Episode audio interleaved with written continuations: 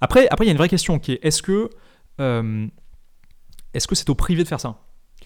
Et moi, ma réponse, c'est euh, j'en sais rien, mais il faut que ça existe. Et donc, euh, si ça n'existe pas, je vais le, je vais le construire.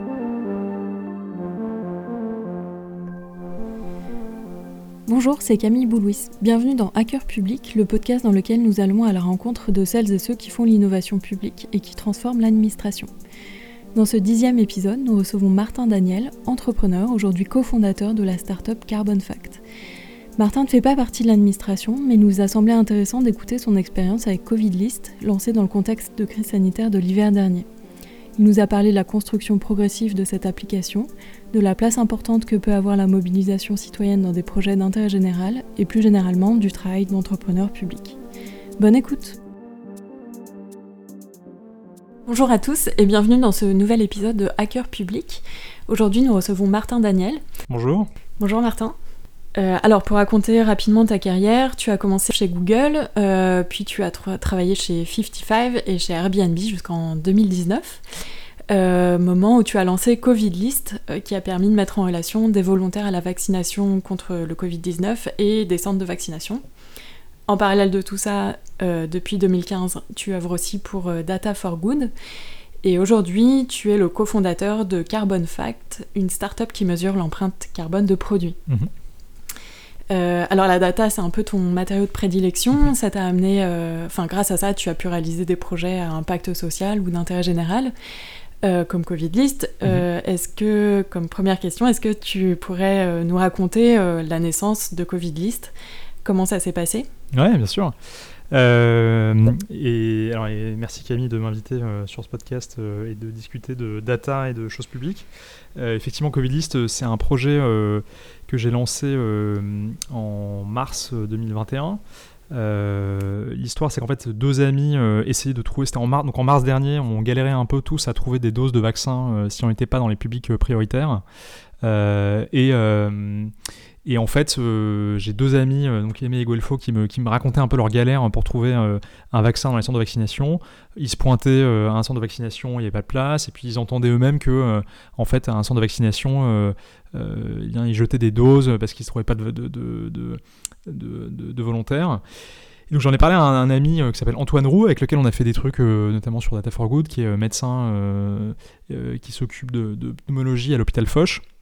et qui m'a dit que non seulement, euh, effectivement, c'était un peu des galères euh, de gérer les listes d'attente, mais ça prenait aussi beaucoup de temps aux équipes qui, euh, du coup, devaient appeler notamment à l'hôpital des personnes, des volontaires, etc. Et donc, un peu comme ça, j'ai commencé à me dire qu'il y avait des anecdotes intéressantes sur le fait que c'était pas un système efficient, quoi. Et en fait, moi, mon job, tu as parlé data, etc., c'est vraiment que la technologie, ça peut, ça peut servir à, eh bien, rendre plus efficient euh, des choses, euh, notamment de, rencontres entre l'offre et la demande.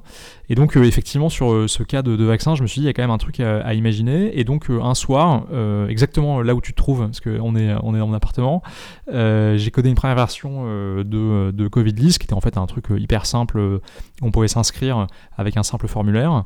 Et donc, j'ai lancé ça le mardi le mardi suivant, donc c'était le, le 30 mars 2021. Euh, et euh, à partir de là, le, truc s'est emballé, puisque euh, j'ai codé ce truc-là, j'ai lancé sur Twitter avec un simple tweet en disant j'ai lancé Covid List, un système pour trouver une dose de vaccin proche de chez vous. je suis me coucher, le lendemain il y avait 1000 inscrits, et une semaine plus tard il y en avait 500 000. Et donc il y a eu vraiment une très forte croissance du nombre d'utilisateurs, et donc plein de choses qu'il a fallu faire ensuite pour développer la plateforme, la structurer, et faire en sorte qu'on puisse effectivement aider euh, la campagne vaccinale. Voilà, c'est un peu comme ça que ça, ça, a commencé. Et comment ça s'est passé avec les services publics? Euh, Là, c'était la Direction Générale de la Santé, je crois. Ouais, tout à fait, ouais. En fait, très tôt, euh, très tôt des équipes en fait, de la Direction Générale de la Santé ont pris contact avec moi. Euh, parce qu'effectivement, euh, le, ben, ce, tweet a buzzé, il y avait quand même pas mal de choses qui tournaient euh, autour, etc. et donc on m'a, on m'a contacté, et puis voilà, donc vraiment, mais quelques jours après l'avoir, lancé, et donc on a été en, en, contact. Il y a eu un petit peu de temps pour qu'on commence vraiment à bien bosser ensemble, notamment parce que je pense que le sujet était un peu euh, compliqué dans le sens où nous on était euh, d'abord on n'était pas une structure parce que j'avais lancé ça quand même tout seul donc on n'était pas une association on n'était pas euh, donc ça déjà c'était un peu un peu particulier et puis il y avait tout un, toute une question sur la question de la, de, la, des données, en fait, de la de, données vie privée, privacy. Et donc, et donc je pense qu'il y a eu une petite phase dans laquelle on a dû euh, prendre contact et euh, faire un premier audit euh, donc, de la qualité des données. Donc ça, ça a été fait par l'agence numérique en santé qui a testé dire, la robustesse de la plateforme et ce qu'on qu'on avait développé. Et une fois que tout ça a été un peu validé, donc voilà, nos intentions, le fait que la plateforme était robuste, qu'on se structurait, parce qu'on a été ensuite accompagné par un cabinet d'avocats spécialisé, McDermott Will Emery, qui nous a aidé sur les questions de vie privée, etc. Bref, une fois que tout était débaqué, on a pu eh bien, du coup bosser ensemble, ce qui a permis ce qui a été top avec la DGS, c'est qu'il y a eu euh, euh, en fait une communication qui sont partis aux agences régionales de santé. Ce qu'il faut savoir dans la campagne vaccinale qui était quand même assez compliquée. Donc nous, Covilis a été utilisé par 4400 centres de vaccination. Et il y a vraiment tout type de centres de vaccination. Tu as des, pharmacies, tu as des, cabinets médicaux, tu as des centres de vaccination intermédiaires, le Stade de France, il y a vraiment tous les types. Et en fait, ces centres sont gérés par différentes entités ça peut être des pompiers dans certains endroits, ça peut être la Croix-Rouge, etc. Et donc il fallait euh, passer le mot, si je puis dire, aux agences régionales de santé. Euh, et donc voilà, ça, ça permet vraiment d'accélérer euh, la, diffusion vraiment au sein des centres de vaccination. et puis il y a eu aussi également une, partie de subvention, parce qu'en en fait on a été subventionné à hauteur de 35 000 euros sur ce projet. Euh, ce qui était important parce qu'on a eu des coûts variables importants. Euh, moi, j'ai déboursé dans les deux premières semaines de Covid-10 15 000 euros de ma poche parce que euh, y a eu. en fait, il fallait envoyer des SMS et en fait, les SMS ça coûte cher. Un SMS c'est 0,05 euros et quand on envoie 100 000, 200 000 par semaine, ben, ça commence à, faire cher. Et donc voilà, donc on a dû trouver des mécanismes pour, pour payer les coûts de fonctionnement de la plateforme. Donc voilà, c'est les deux, deux, choses qui ont permis de faire ça. Et puis il y a également d'autres choses qui ont été intéressantes avec euh, avec le numérique en santé, qui est euh, l'utilisation des, euh, dire un peu des communs numériques, et notamment du système d'authentification de, de, la, ce qu'on appelle la carte ICPS, qui est en fait un système qui permet de valider l'identité d'un professionnel de santé. Et ça, en fait, c'est important pour nous parce qu'on a eu tellement de demandes, encore une fois, 4400 centres, et nous, on flippait vraiment du fait que quelqu'un puisse s'inscrire euh, un hacker puisse faire passer pour un médecin, etc. Donc c'était important qu'on valide l'identité de ça, et donc on a, pu développer un système qui automatisait vraiment euh, euh, cette partie-là avec une carte et un numéro ICPS qui était associé à chaque, à chaque professionnel de santé. Donc ça a limité un peu le, risque de hacking. Donc vous avez eu accès à des données de la part des agences numériques de santé pour vous permettre de faire ce type de vérification?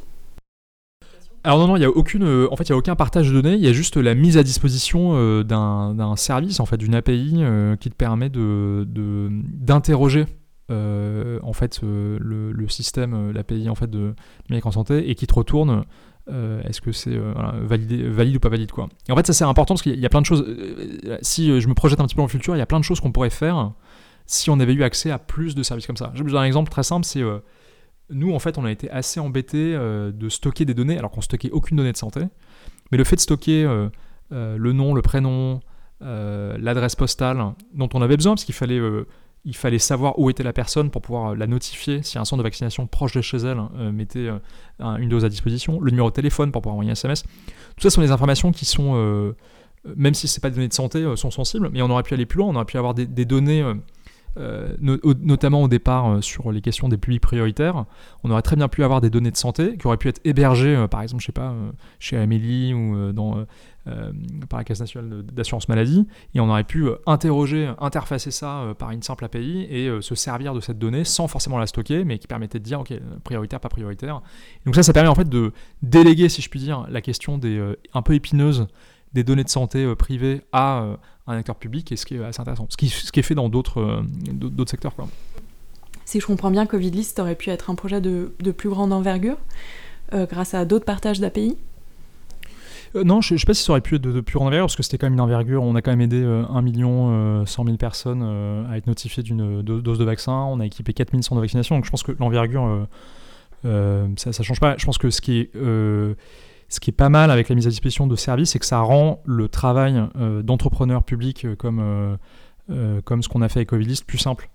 C'est-à-dire que tu vois, en fait, ce qui était, ce qui était un peu galère au début, c'était qu'on a dû gérer vraiment cette, cette question de la, des données, du stockage des données. Quoi. Sur des serveurs, on a dû chiffrer nos données en amont avant l'insert en base, on a dû se faire accompagner par un cabinet d'avocats spécialisé. Enfin, en fait, c'est beaucoup de travail. Je pense que j'ai passé 60% de mon travail sur Covidist sur les questions de données privées, alors qu'en fait, j'aurais vraiment préféré passer beaucoup plus de temps euh, à développer euh, l'outil, à travailler sur, euh, tu vois, avec les centres de vaccination pour faire en sorte que ça s'améliore. Quoi. Et je pense qu'après, il y a aussi un truc qui est très français là-dessus, où on a un peu une espèce de parano de, de je sais pas, enfin, tu vois, des, la question de la vie privée, des données. Enfin, c'est devenu un. Et puis tout le monde parle à RGPD sans rien comprendre à ce que ça veut dire. Et donc, donc il y a aussi, je pense, un espèce de phénomène euh, bref, un petit peu schizophrène sur ce sujet, quoi, qui peut un peu, qui peut un peu freiner l'innovation, quoi. Et je pense que plus tu peux déléguer ça à euh, la puissance publique, euh, mieux c'est, quoi. Et à ton avis, qu'est-ce qui manquerait du côté de l'État pour qu'il y ait plus d'initiatives similaires à la tienne, qu'il y ait plus de profusion? Et je pense qu'en fait, il y, a, en fait, y a plein d'initiatives qui se font. enfin, je pense que ce qui est, enfin, comment dire, en fait, euh, je pense que ce qu'il faut, c'est euh, essayer de, en fait, d'allier un peu les deux. C'est un peu ce que dit, euh, j'aime beaucoup Maria, Maria Mazzucato, qui est une, une économiste anglaise, qui parle beaucoup, en fait, de, qui prend l'exemple du projet Apollo. donc Apollo, en 63, quand Kennedy fait son discours à la Rice University et qu'il explique qu'il va y avoir un aller-retour entre enfin, donc il donne un espèce d'objectif dément sur 10 ans. Et donc, et donc euh, ce que dit Mazzucato, c'est qu'en fait, euh, il faut que l'État impulse des espèces de grandes visions et de projets, euh, tu vois, à 10 ans, et ensuite emmène le reste de la société, privée, publique, sur la construction en fait de cet objectif-là. Et ce qui est intéressant, c'est que bah, le projet Apollo, c'est 4% du, du, budget fédéral, c'est 400 000 personnes qui bossent là-dessus, et c'est beaucoup d'innovations qui se sont, sont sorties de ça la, mousse qu'on utilise maintenant pour isoler les maisons, euh, l'ordinateur portable, les microprocesseurs, tout ça est né d'une commande publique et d'une force. Donc je pense que euh, ce qui manque, c'est euh, parfois, je trouve, un peu ces, projets un peu directeurs qui insufflent une, ligne directrice quasi industrielle. et dans lequel eh bien, il y a à la fois des choses publiques qui se font et à la fois d'initiatives privées qui peuvent être portées par les citoyens ou portées par des entreprises privées pour résoudre des problèmes. Il y, a plein de choses. Euh, je pense euh, à euh, changement climatique, où il y a plein de choses à imaginer. évidemment, la santé. voilà. Mais après, qu'est-ce qu'on peut faire de plus Enfin, qu'est-ce que tu attendrais, toi Quel serait l'environnement idéal, selon toi, pour réaliser plus de choses de ce type-là? Bah, en fait, enfin, honnêtement, moi, j'étais plutôt bien. Euh, d'abord, euh, très agréablement surpris parce qu'on a, on a euh, ensuite échangé pas mal avec Laura Letourneau, Dominique Pons sur ce qui se passe sur la feuille de route du numérique en santé. Il y a plein de trucs super, quoi. Et donc, je pense que. Je pense que. Il faut plus le voir comme tu vois, essayer de comprendre un peu ce qui s'est passé sur Covid List et qu'est-ce qu'on peut euh, un peu essayer de, reprendre. Ce qui était aussi une situation particulière, parce que c'était aussi une situation de crise, donc tu avais aussi un effort vaccinal et donc il y avait euh, la question de vouloir faire quelque chose rapidement, quoi. Euh, mais je pense qu'il y, a pas mal d'autres initiatives qui peuvent être faites là-dessus. Il y a, d'autres trucs qui peuvent être intéressants, je pense. Enfin, plus on peut penser des, ponts entre la, société civile et, et la chose publique.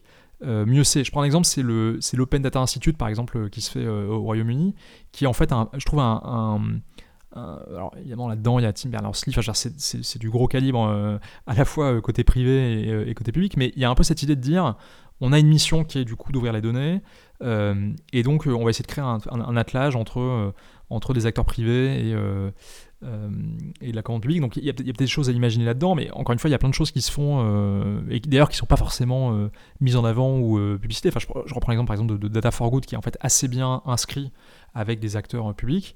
Il y a plein de choses qui se font quoi. Tu as une dizaine de projets qui se font chaque, tu vois, chaque saison de Data for Good et qui sont pas forcément médiatisés et pourtant qui, pourraient l'être quoi. Je pense que ce qui s'est passé sur Covidis aussi, c'est qu'on a aussi pris, il y avait aussi beaucoup de médias, une attention médiatique importante, euh, qui était un peu euh, particulière, quoi. Ok. Une autre question euh, serait, avec Covid List, il y a eu toute une mobilisation bénévole sur ce projet. Mhm. Comment tu interprètes et comment tu utilises ce type de mobilisation pour mener à bien des projets? Mhm. Je crois que c'est aussi la même chose qui se passe avec les projets qui sortent de Data for Good. Ouais, absolument. Ouais, en fait, euh, euh, en fait, c'est surprenant l'énergie qu'on peut capter pour réaliser des choses qui sont des projets bénévoles qui ont du sens. En fait, je trouve que c'était très intéressant sur la question de la vaccination parce que il y a beaucoup de gens qui se sentaient un petit peu démunis ou un petit peu passifs en fait dans cette, dans cette crise. C'est-à-dire qu'il y avait un peu un côté du genre, bah, tu vas rester chez toi parce qu'il faut que tu fasses tu restes chez toi, euh, tu regardes Netflix et puis, euh, et puis, et puis c'est tout. Quoi. Et en fait, il y avait beaucoup de gens qui voulaient s'investir. Ils voulaient euh, au contraire essayer de, se démener, etc. Et donc je pense qu'en fait, il manque des occasions pour les gens de s'investir. Quoi. Et nous, sur Covidlist, il y a eu, on a eu 300 bénévoles qui, ont, qui nous ont aidés, 50 développeurs qui ont développé une plateforme qui était vraiment top d'un point de vue technique. Euh, donc vraiment, on, a dû refuser du monde. C'est-à-dire qu'on n'était pas du tout à court de, de, main-d'œuvre. Quoi. Et on avait des talents de absolument toutes les entreprises, de euh, toutes les organisations. Donc euh, je pense que il faut. C'est un peu ce que disait Bernard Stiegler dans la question de l'individuation. C'est-à-dire le fait que tu te réalises par les actions que tu fais. Pas tellement. C'est qu'en fait, l'argent, si tu réfléchis, c'est une assez mauvaise une assez mauvaise euh, incitation quoi. En fait, euh, si, euh, si, tu fais un job que pour des questions pécuniaires, bah, en fait, tu es moins motivé que si tu faisais un job pour des questions un peu plus hautes, etc. moi, c'est vraiment, je le vois dans les questions bénévoles. Je, prends l'exemple de une Lou qui était une qui, travaillait, euh, qui était ouvreuse dans un, qui travaillait en fait à l'accueil d'un truc de spectacle. Et donc évidemment pendant le troisième confinement, bah en fait euh, sa salle de spectacle était complètement fermée. Et donc elle, elle a entendu parler de Covidlist, donc elle a rejoint euh, Covidlist et elle était dans l'équipe qu'on appelle l'équipe de, vetting. En fait elle s'occupait de valider la, véracité des centres de vaccination pour être bien sûr qu'encore une fois il n'y ait pas de hacker qui. Et donc et donc c'est littéralement tu, passes des coups de fil et tu passes 8-10 minutes avec un centre de vaccination pour bien comprendre si c'est le cas, ça peut être une pharmacie, ça peut être, etc. Et euh, elle, elle en a fait 1200, quoi. Seule. Enfin, c'est hallucinant. Et donc, tu vois, et en fait, la raison pour laquelle elle a fait ça, c'est parce que euh, elle a été motivée par le projet, euh, et ça lui semblait intéressante. Et puis, et puis après, il y a plein d'autres choses. C'est-à-dire qu'il y a eu aussi des gens qui ont trouvé des boulots. Il y a quatre personnes maintenant qui ont trouvé un, métier grâce à Covidlist en valorisant leur expérience. Et donc ça, c'est intéressant parce que du coup, tu, très souvent sur LinkedIn, tu vois les gens mettre bénévole Covidlist, quoi comme si c'était un, euh, tu vois, c'est un fait d'armes, c'est un truc j'étais là à ce moment-là.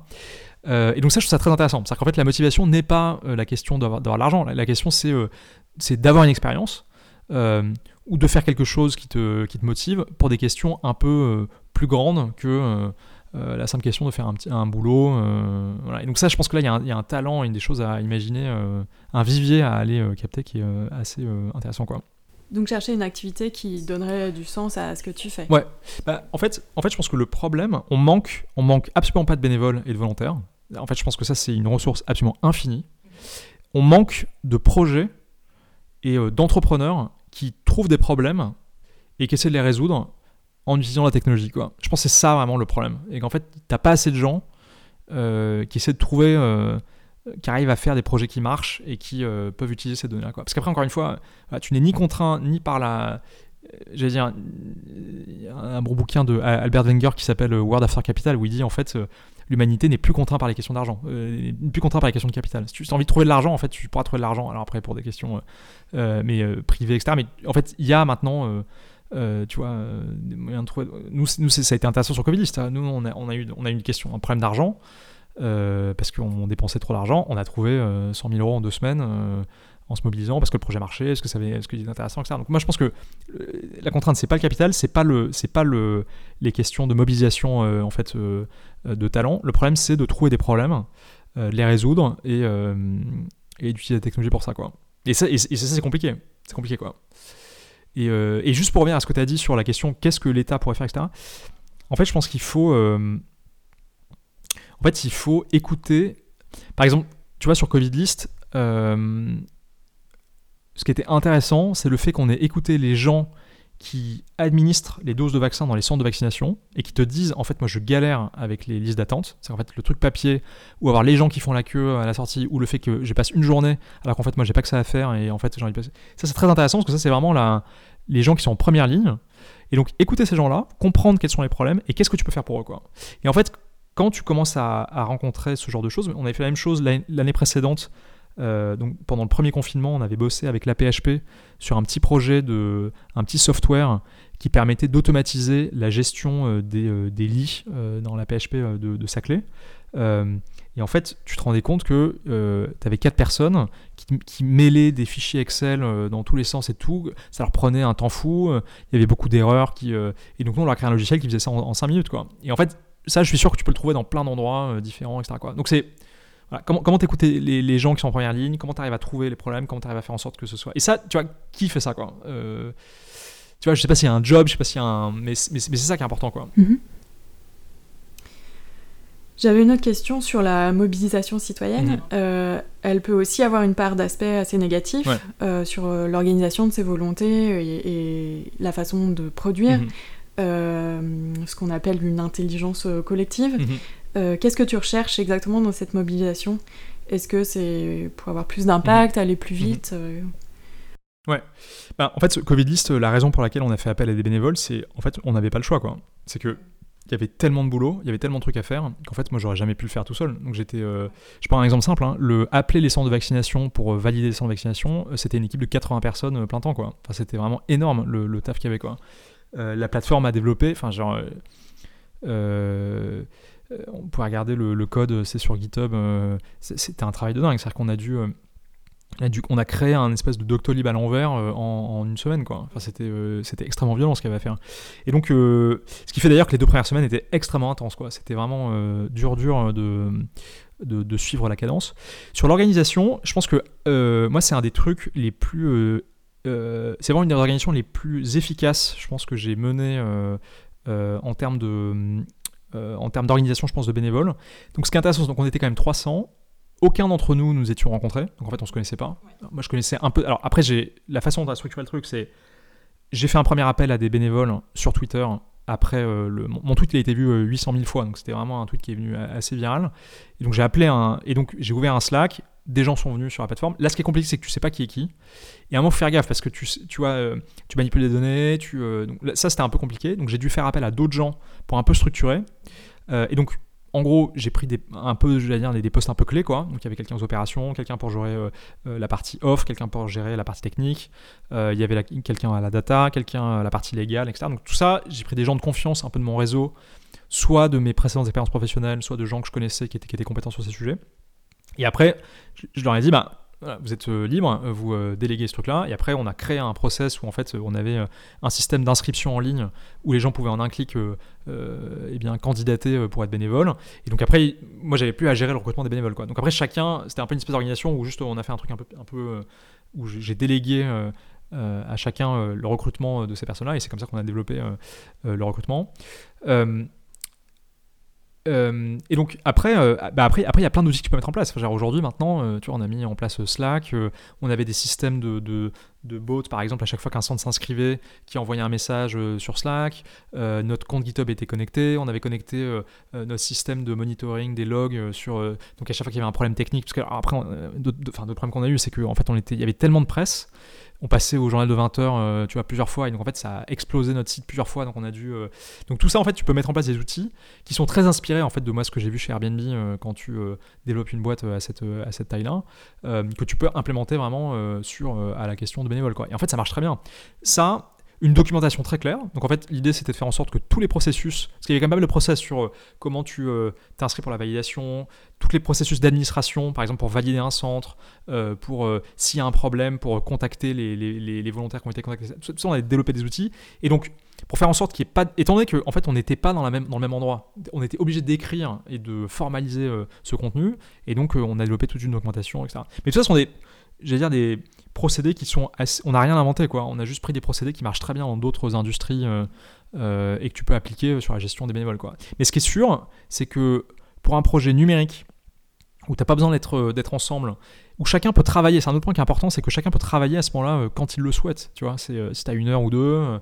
par exemple, si je prends l'exemple du vetting où tu dois appeler des gens, on, avait développé un système où en fait tu pouvais t'inscrire sur, sur, le, sur, le, sur la plateforme, dire bah, moi, j'ai, moi j'ai deux heures euh, de libre, de temps à temps, et on, te, on t'a signé en fait des, des, des, euh, appels que tu pouvais passer. donc je pense qu'en fait, tu peux arriver à créer des organisations assez agiles euh, qui font que bah, tu peux rentrer et sortir. C'est-à-dire que tu peux, euh, tu vois, ah ben j'ai envie de me mobiliser sur Covid List. Et d'ailleurs, c'est beaucoup ce qui s'est passé. C'est-à-dire qu'il y a assez peu de gens qui sont investis sur tout le long du projet. Et il y a beaucoup de gens qui étaient là quelques heures, quelques jours, qui sont rentrés, qui sont sortis. Quoi. Donc, ouais. Et aujourd'hui, avec le lancement de Carbon Fact, tu comptes mhm. aussi sur une mobilisation citoyenne et une communauté pour alimenter mhm. cette base de données alors, euh, Carbon Fact, peut-être pour préciser euh, ce que c'est. Euh, Carbon Fact, l'idée, c'est un service en fait une base de données des empreintes carbone des produits de consommation. C'est-à-dire que le constat qu'on fait, c'est que en gros un quart de l'empreinte carbone vient en fait des produits qu'on achète.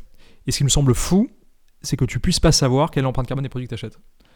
Tu n'as aucune idée de est-ce que c'est si je te montre euh, je sais pas, cet ordinateur, est-ce que tu sais combien de carbone euh, ça a été euh, voilà, bah, ça, ça, c'est 120 kg de carbone, cette, cette, cet iPhone. Et donc, on pense que bientôt, il va y avoir, d'abord parce que ça va être régulé, mais une, nécessité de, de, mesurer le carbone de façon précise, tout comme tu peux mesurer le poids ou le, ou, ou le, ou le prix en fait, d'un produit. Quoi. Et donc, ça, on pense que c'est un, c'est un point important. Alors, euh, pour répondre à ta question, oui, euh, oui et non, dans le sens où euh, Carbon Fax c'est une entreprise pour le coup privée. Donc nous, notre, notre enjeu, c'est de trouver un modèle économique qui est vertueux, dans le sens où en fait, on veut à la fois gagner de l'argent et en même temps éviter du carbone. Et pour faire ça, on pense qu'il y a un truc très intéressant à faire, qui est ce qu'on appelle les carbon labels. Donc de façon très simple, dans une marketplace ou dans un site, le fait d'afficher un label carbone fait que euh, tu vas avoir une redistribution des produits vers des produits qui sont très carbonés vers des produits qui sont moins carbonés. Donc ça, ça c'est un point qui est, important. Euh, c'est un peu ce qui s'est passé par exemple dans, le cas du sucre. Euh, avant, il y, avait des labels du coup qui, étaient, enfin, tu vois, sur le fait des produits qui sont sucrés ou à forte calorie. Le fait que tu aies des, le fait qu'on mette des labels qui sur des produits qui sont très sucrés a impliqué une redistribution côté demande. Ça va être des produits qui étaient. Euh, euh, bah, les consommateurs, ils ont arrêté d'acheter des produits qui étaient très sucrés euh, parce qu'ils avant ils n'avaient pas l'information. Et ça a aussi permis aux entreprises eh bien, de développer plus de, recettes et de produits qui sont du coup moins sucrés. Donc en fait, c'est un peu l'idée de dire qu'en apportant cette information, tu vas changer le comportement des gens et ainsi migrer, j'allais dire, une, une, un côté vers des produits très carbonés vers des produits qui sont moins carbonés. Quoi. Bref, et donc euh, tout ça pour dire que oui, alors je pense qu'après, là aussi, il y a plein de choses à imaginer entre l'État, euh, des citoyens et euh, une entreprise privée. Quoi. Pourquoi? Parce que l'État, tu vois, par exemple, on s'appuie sur les, les, communs qui ont été développés par l'ADEME ou par le MIT ou par d'autres, mais, mais, tu vois, des, des communs qui permettent de faire ce qu'on appelle les analyses de cycle de vie. donc tu vois, euh, aujourd'hui, on, se concentre sur les, chaussures, qui est un segment un peu particulier, mais sur les chaussures, eh bien, on va avoir euh, comment est-ce que tu vas déterminer l'impact euh, carbone d'une chaussure? pour ça, il y a des modèles, et donc on peut, on se servir de ça. Il y a aussi des bases de données pour déterminer les, ce qu'on appelle les facteurs d'émission. C'est-à-dire que par exemple, si je te, dis qu'une chaussure est faite en cuir, quel est l'impact carbone du cuir? Bah, Ça, c'est des facteurs d'émission qui sont des communs que tu peux utiliser. Donc ça, c'est pour la partie entreprise. Tu peux utiliser des citoyens pour faire en sorte que les citoyens bah, se mobilisent pour, tu vois, ajouter à notre base de données des, des, des, empreintes carbone, etc. Et puis une entreprise privée, parce que ce qui est important, c'est de trouver un modèle, euh, un modèle vertueux, dans lequel euh, bah, tu t'inscris dans le processus économique, euh, mais tu arrives à avoir un, un, rôle tu vois, bénéfique. Quoi. Donc c'est un peu, c'est un peu, c'est un peu, un peu ce triumvirat qu'on essaie de trouver et de développer avec Carbon Fact. Quoi. Du coup, je me pose la question sur des sujets de, d'envergure, enfin des, de changement de comportement pour la réduction du réchauffement climatique, par exemple. Mhm quelle serait la part à prendre euh, du côté euh, public? Et comment tu arrives à faire en sorte que toutes les parties nécessaires pour travailler sur ce sujet s'accordent euh, pour que tu aies réellement un impact. Ouais, bah, en fait, le, le... moi je reviens un peu, enfin, moi, je pense que, pour revenir à la discussion qu'on avait avant, moi, je pense que ce qui manque, c'est des entrepreneurs. En fait, ce qui manque, c'est des, des, gens qui voient des problèmes, qui les identifient, qui essaient de les résoudre. Et après, qu'importe où ces gens se trouvent, qu'importe les, les, manières, euh, ce qui compte, c'est l'impact. Quoi.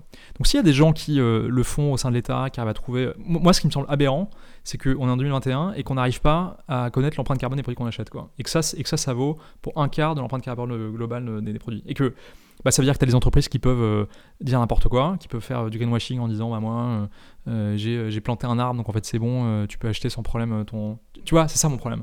Et donc le point de départ, c'est un peu une espèce de frustration ou de, ou de, qui est un peu la même chose que sur Covid, c'est le fait de, je peux pas avoir un accès à un vaccin, bah il faut trouver une meilleure, il faut inventer une meilleure, une meilleure solution. Bah, c'est comme une fois que c'est pareil, il n'y a pas de mesure carbone des produits, il faut l'inventer.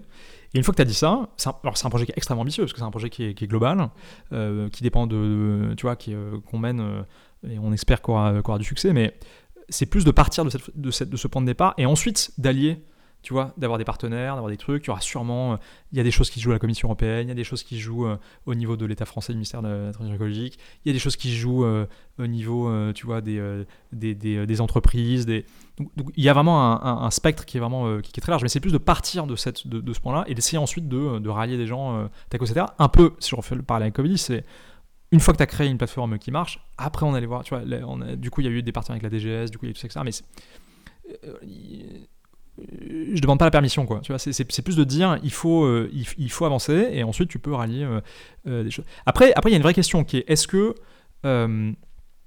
est-ce que c'est au privé de faire ça? Et moi ma réponse c'est J'en sais rien, mais il faut que ça existe. Et donc, euh, si ça n'existe pas, je vais le, je vais le construire. C'est un, un, peu, un peu ça, quoi. Euh, et, en fait, je m'en fous, quoi. En fait, que ce soit, euh, tu vois, public ou privé, quoi. Et, je reprends l'exemple d'Apollo. Il y a plein de trucs qui se sont faits avec du privé et du public, et c'est pas vraiment ça qui est important, quoi. Ce qui est important, c'est juste qu'à la fin, les consommateurs. Alors, et comment je, mesure l'impact carbone? Comment est-ce que je mesure l'impact? Alors là, c'est très simple, parce que je suis très attaché à, la mesure de l'impact. C'est très simple, c'est en tonnes de CO2 que tu évites. D'accord. Voilà. Avec ton entreprise. Ouais, parce que imagine, euh, donc, pour donner les ordres de grandeur à nos, auditeurs, l'humanité produit 55 milliards de tonnes de CO2 par an. Il faut qu'on arrive à zéro en 2050, à peu près. C'est ce que le, dernier rapport du, du GIEC, le AR6, dit à peu près que, en gros, si on arrive à zéro en 2050, il y a une petite chance qu'en gros, on limite à, moins de, 2 degrés. 55 milliards, ça fait beaucoup. Euh, la France, c'est à peu près 500 millions de, de, tonnes de CO2. Si je prends juste les chaussures qui est le secteur sur lequel on commence. Et chaussures, c'est 700 millions de tonnes de CO2. Donc c'est plus que la France, c'est autant que l'Allemagne. Euh, et donc, alors, quel est l'impact qu'on pourrait avoir si on arrive à faire du carbon label sur les plupart des marketplaces? J'en sais rien. Est-ce que c'est en millions de tonnes de CO2 Mais ça, c'est mesurable. Ça, tu peux dire, tu peux mesurer ce qu'on appelle l'effet de substitution de produits. Et ça, et, ça, tu peux arriver à dire, bah, moi, j'ai réussi à aiguiller plus d'achats vers des produits qui sont moins carbonés que d'achats qui sont, euh, tu vois, plus carbonés. Ça, ça se mesure. C'est exactement ce que je faisais chez Airbnb euh, dans les expérimentations de marketplace.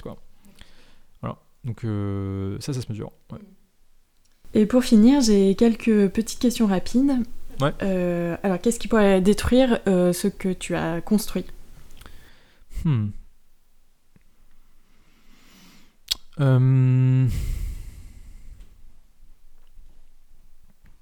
Bah, il y, a eu des choses qui pouvaient détruire au moment où on a lancé Covid List. Il y a plein de choses qui peuvent euh, on aurait pu avoir un bad buzz, on aurait pu avoir euh, ce genre de. Je pense que c'est ça qui peut être. Euh, mais je pense qu'il peut détruire ce que, tu essaies de construire, c'est le manque d'intérêt, quoi. Tu vois, je reprends l'exemple de Carbon Fax, ce qui peut être compliqué, c'est si notre projet marche pas. Et en fait, très souvent dans l'innovation, dans l'entrepreneuriat, le problème, c'est pas, c'est pas, j'allais dire, l'explosion avec médiatique, ou alors, là, là, il a fait, tu vois, un peu à la Terranos, ou alors, euh, tu, vois, avec des trucs complètement tarés, euh, essayer de faire des. Euh, tu sais, Terrano, c'est cette entreprise qui a fait des, tests sanguins qui s'est avéré être complètement faux, et donc il y a eu un procès énorme. En fait, ça c'est très très rare les, les, projets qui, qui se finissent un peu dans un bain de sang et de règlement de compte comme ça. Ce qui se passe très souvent, c'est que tu lances des projets et il se passe strictement rien. Le, le, grand problème, c'est l'encéphalogramme plat, tu vois, donc c'est ça le problème. Et donc, bah, ce qui peut tuer tes projets, c'est ça, c'est le fait qu'en fait ça suffit pas, que tu trouves pas de modèle, que tu n'arrives pas à trouver. et moi, j'ai lancé plein des projets qui, qui marchaient pas. Donc, euh, tu vois, euh, c'est ça la menace. Mais tu vois, il y a un autre truc qui est toujours intéressant. Chez Airbnb, donc on lançait tout le temps des, donc ce qu'on appelle des, des, expérimentations. Quoi. Euh, on en lançait plusieurs centaines par semaine. Donc ça peut être ce qu'on appelle des A-B tests, un peu de façon. il y a des A-B tests qui étaient plus ou moins compliqués, on testait vraiment plein de choses. Il y avait une stat qui était très intéressante c'était qu'il n'y a que 10% des A-B tests qui marchent. Qui sont, alors marcher, ça veut dire quoi? Qui sont, un, statistiquement significatifs, tu peux aider, et qui sont positifs. 90% donc, euh, euh, des, des, choses sont, euh, ne marchent pas, soit parce que tu ne trouves pas, c'est-à-dire que c'est pas assez significatif, soit parce que c'est négatif. Et donc il y a un truc très intéressant qui est, c'est un peu comme si, et c'est un peu une espèce de constante, c'est un peu comme si tu avais 9 idées sur 10 qui foiraient quoi. Et donc ben, la meilleure façon de, faire, c'est juste d'avoir plein d'idées et ben, bah, t'en as une sur 10 qui marchera quoi. Justement, quel est le projet que tu as lancé qui a le plus foiré? Alors moi c'est marrant, euh, le truc qui a le plus foiré, c'est à un moment je m'étais lancé dans des festivals de musique. Euh, et j'avais notamment organisé un festival de musique au Pérou, alors c'est assez chelou, mais un festival de rock qui s'appelait Rockason, Rock on Corazon, pour euh, une espèce de une assos qui s'appelle Niños del Rio, qui était une top assos au Pérou. Et donc on s'était dit qu'on allait faire un concert qui allait cartonner, un truc machin, et ça a été le plus gros flop de, de, de ma vie. Il n'y a absolument personne qui s'est pointé. Et donc on avait loué une salle, machin, payé des trucs. Et alors c'est vraiment très dur de faire jouer des musiciens devant une salle vide. C'est peut-être le, truc qui est le plus, euh, le plus dur. donc ça, ça c'est vraiment un des plus gros échecs que, que, que, j'ai eu. Euh, il y a eu d'autres choses, hein, mais, euh, mais ouais, ça c'était vraiment un énorme projet qui a bien bien foiré. Ok. Est-ce que le jeune Martin serait content de voir ce que tu fais aujourd'hui? Alors ça, faudrait lui demander, mais...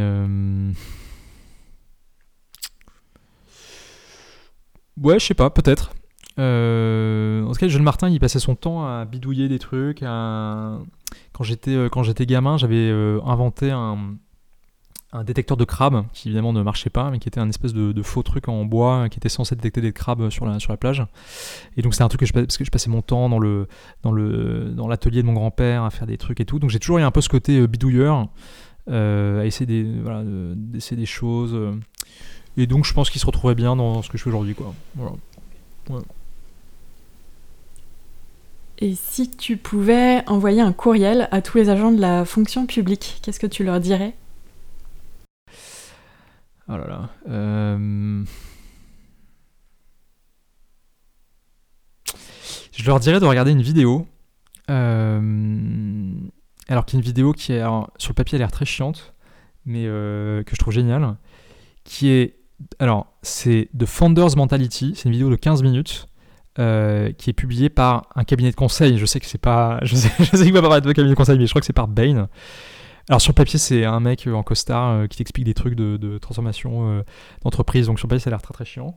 mais c'est absolument génial ce qu'il raconte. Il raconte le, le chemin inexorable d'une organisation qui grossit et qui crée de l'inertie. Quoi et comment est-ce que tu peux retrouver euh, ce qu'il appelle la founders mentality? Évidemment, tout ça est très euh, euh, monde privé, etc. Mais je pense qu'il y a plein de leçons intéressantes à appliquer de la chose publique. Et ce que je viens de te raconter sur la question du fait d'aller parler aux usagers, de comprendre leurs problèmes et de, faire ce travail inverse, qui est souvent le travail de, au lieu de, de réfléchir de façon un peu verticale, et en partant d'idées, et ensuite, mais vraiment de partir vraiment du terrain et de comprendre ce qui se passe et de résoudre des problèmes. C'est exactement ce que ce mec raconte, bien mieux que ce que j'essaie de, paraphraser ici.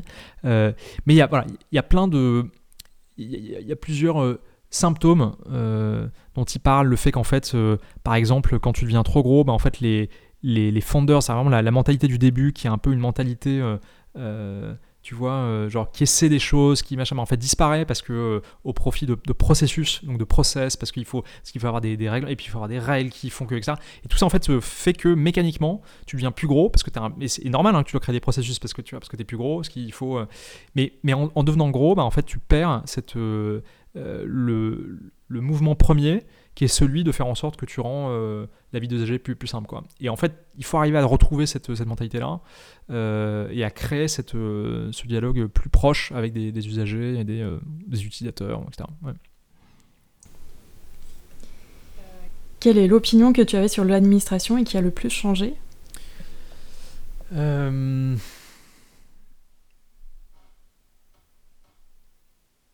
Moi, je pense qu'avant de travailler euh, avec Covid List, j'avais un peu une espèce de vision, euh, comment dire, un peu de côté, euh, tu vois, mettre des bâtons dans les roues, genre faire des choses comme, tu vois, il y a un peu cette espèce d'image que tu peux avoir. Et en fait, en, bossant avec la DGS et en bossant avec avec, tu vois, le, gouvernement, enfin en tout cas l'administration sur les questions de Covid List, j'ai quand même vraiment vu des gens absolument passionné, qui bosse dans l'ombre. C'est quand même, c'est.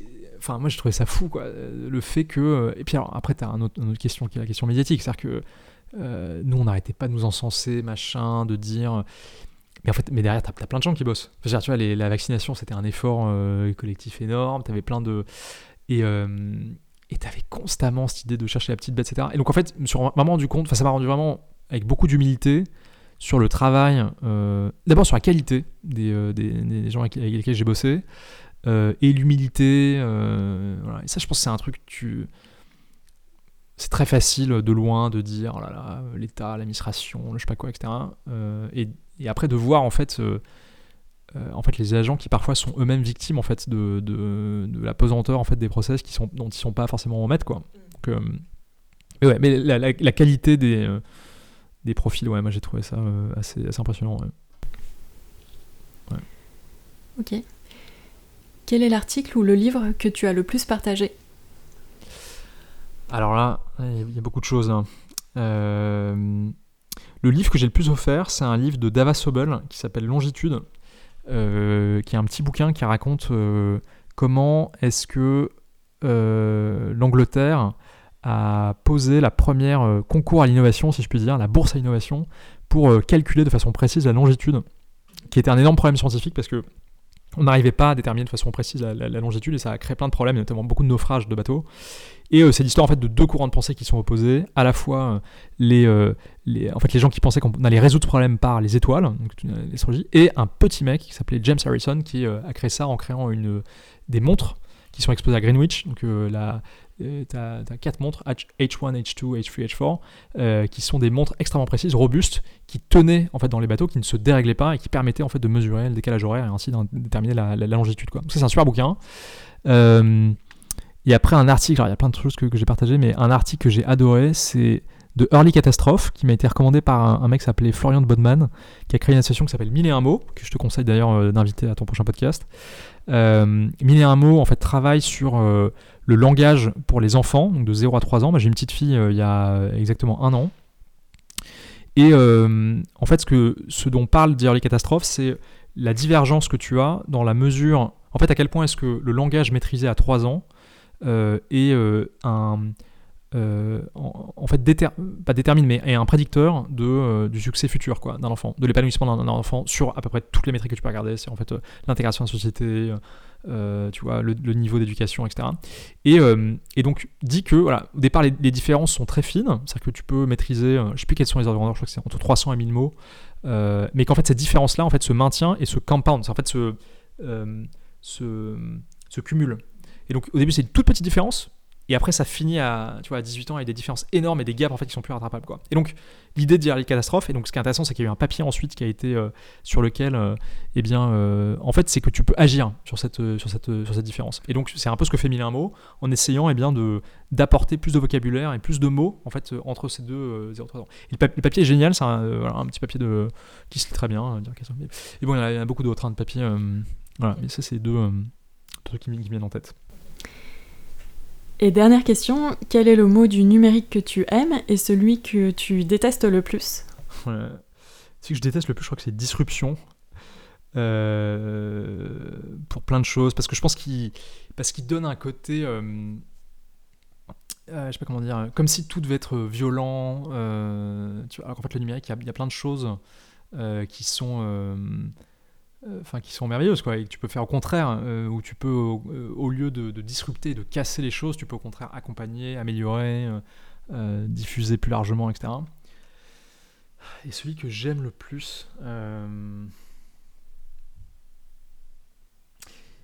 bien open source. J'aime bien j'aime bien l'idée de développer de façon ouverte. Je, pour l'avoir vraiment vécu sur Covid List et dans d'autres projets que j'ai menés un bon projet open source qui marche c'est absolument fascinant. C'est des, des, volontés de gens qui se connaissent pas, qui se mettent ensemble, qui construisent à quatre mains. Enfin, c'est vraiment le.